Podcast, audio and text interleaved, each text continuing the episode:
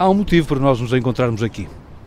E o principal motivo tem que ver com o contributo que demos para a vida democrática do Partido Socialista e com o contributo que queremos dar para servir Portugal e para servir os portugueses. Esse contributo também é muito claro, eh, que fundamentalmente corresponde àquilo que são as preocupações que milhares e milhares de militantes, eh, simpatizantes, eh, vários, também muitos milhares de cidadãos da sociedade civil nos transmitiram durante esta campanha, que foi uma campanha fantástica de contacto, de diálogo e de que, construção das ideias para servir o país. E, e essa, essas, essas ideias essas fundamentalmente têm que ver com o facto do PS se afirmar como a garantia da manutenção e do reforço dos rendimentos, uh, da melhoria das condições de vida das famílias, particularmente dos mais jovens e mais qualificados, permitindo-lhes uh, criarem as condições para realizarem os seus projetos de vida no nosso país. Em segundo lugar, darmos contributos para aperfeiçoar e para valorizar a capacidade de resposta daquele que é o mais importante edifício de solidariedade humana erigido no após 25 de Abril, que tem a ver com o Serviço Nacional de Saúde e a forma como nós conseguimos melhorar com recursos na organização, na proximidade nos cuidados de saúde, mobilizando todas as forças da sociedade, não apenas dos poderes públicos, mas também do setor social, para respondermos de uma forma ainda mais eficiente e depois também as políticas de habitação, que são eh, prioridades que eh, nos eh, chegam da parte de todos os portugueses. um consenso com a lista de Pedro Nuno Santos, quer para os nomes, para os os órgãos do partido, quer também para impor algumas das suas propostas uh, que faziam parte da sua moção. Foi um diálogo muito construtivo, devo dizê-lo, e aliás eh, reiterar as palavras de, das maiores felicidades para o desempenho das funções de secretário-geral ao Pedro Nuno Santos e também felicitar eh, aquele que merecerá a nossa confiança para presidente do partido, o Carlos César. Trata-se, de facto, de construirmos a unidade no respeito pela diversidade e pela pluralidade de opiniões, que deve estar aqui neste Congresso e que deve estar agora naqueles percursos que vamos ter que fazer para vencermos as eleições no dia 10 de março já agora em fevereiro nos Açores, depois em março as legislativas e depois as eleições europeias. Ou seja, é uma unidade que respeita a diversidade e a pluralidade, porque essa é, desde sempre, o Pedro Nuno Santos vai respeitar. Tem essa união e tem conseguido eh, impor-se perante António Costa e perante os casos que têm surgido, nomeadamente aqui o último do CTT.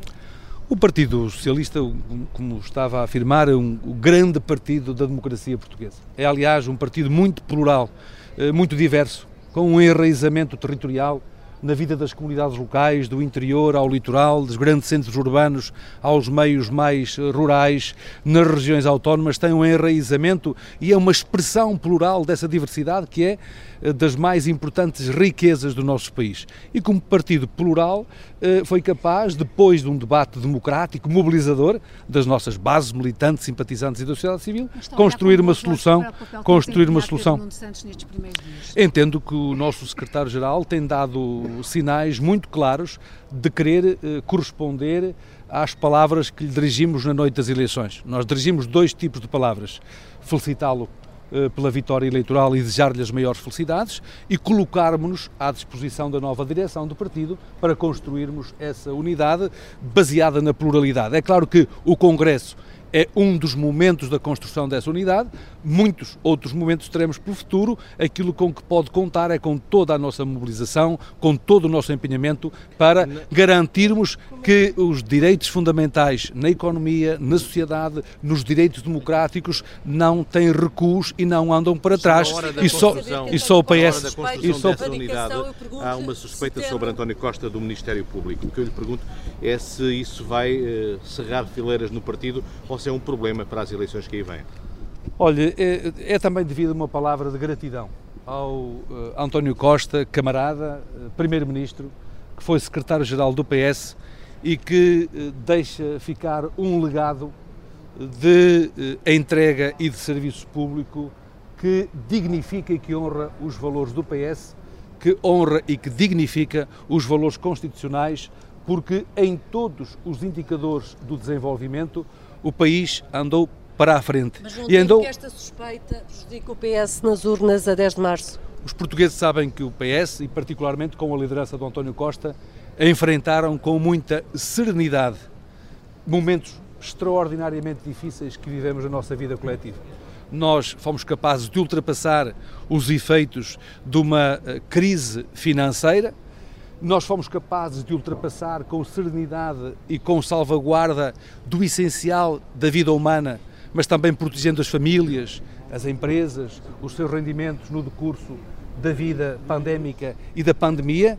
Fomos capazes de lançar medidas para ultrapassar os efeitos da guerra na Europa que se abateu sobre todo o contexto europeu logo após a vitória com maioria absoluta e, portanto, é com naturalmente sentido de gratidão e de reconhecimento eh, que nós eh, deixamos ficar uma palavra ao Dr. António Costa. Eu digo para os eleitores.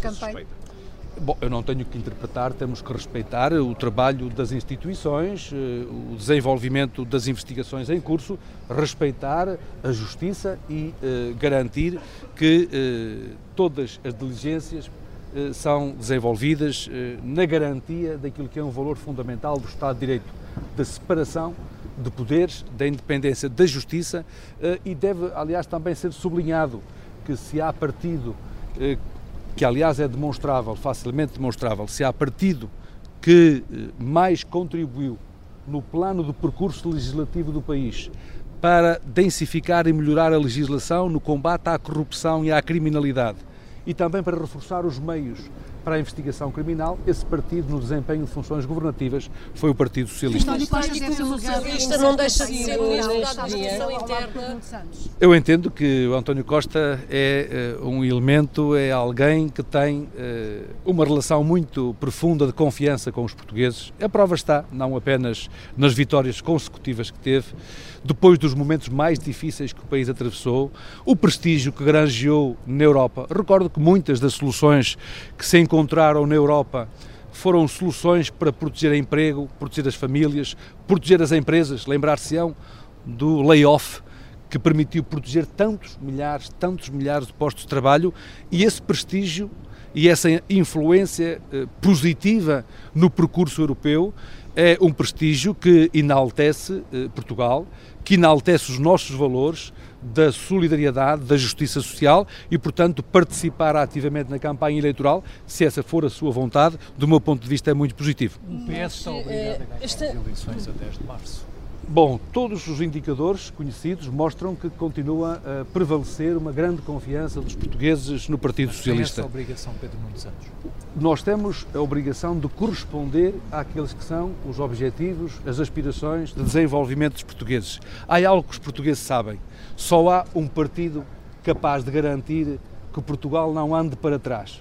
Que Portugal não ande para trás nos direitos sociais, que Portugal não ande para trás na economia, que Portugal não ande para trás nas liberdades, nos direitos e na qualidade da vida democrática, esse partido é o Partido Socialista. É por isso que para nós é um gosto, é uma honra ter dado um contributo para esta vida democrática, que foi esta disputa eleitoral.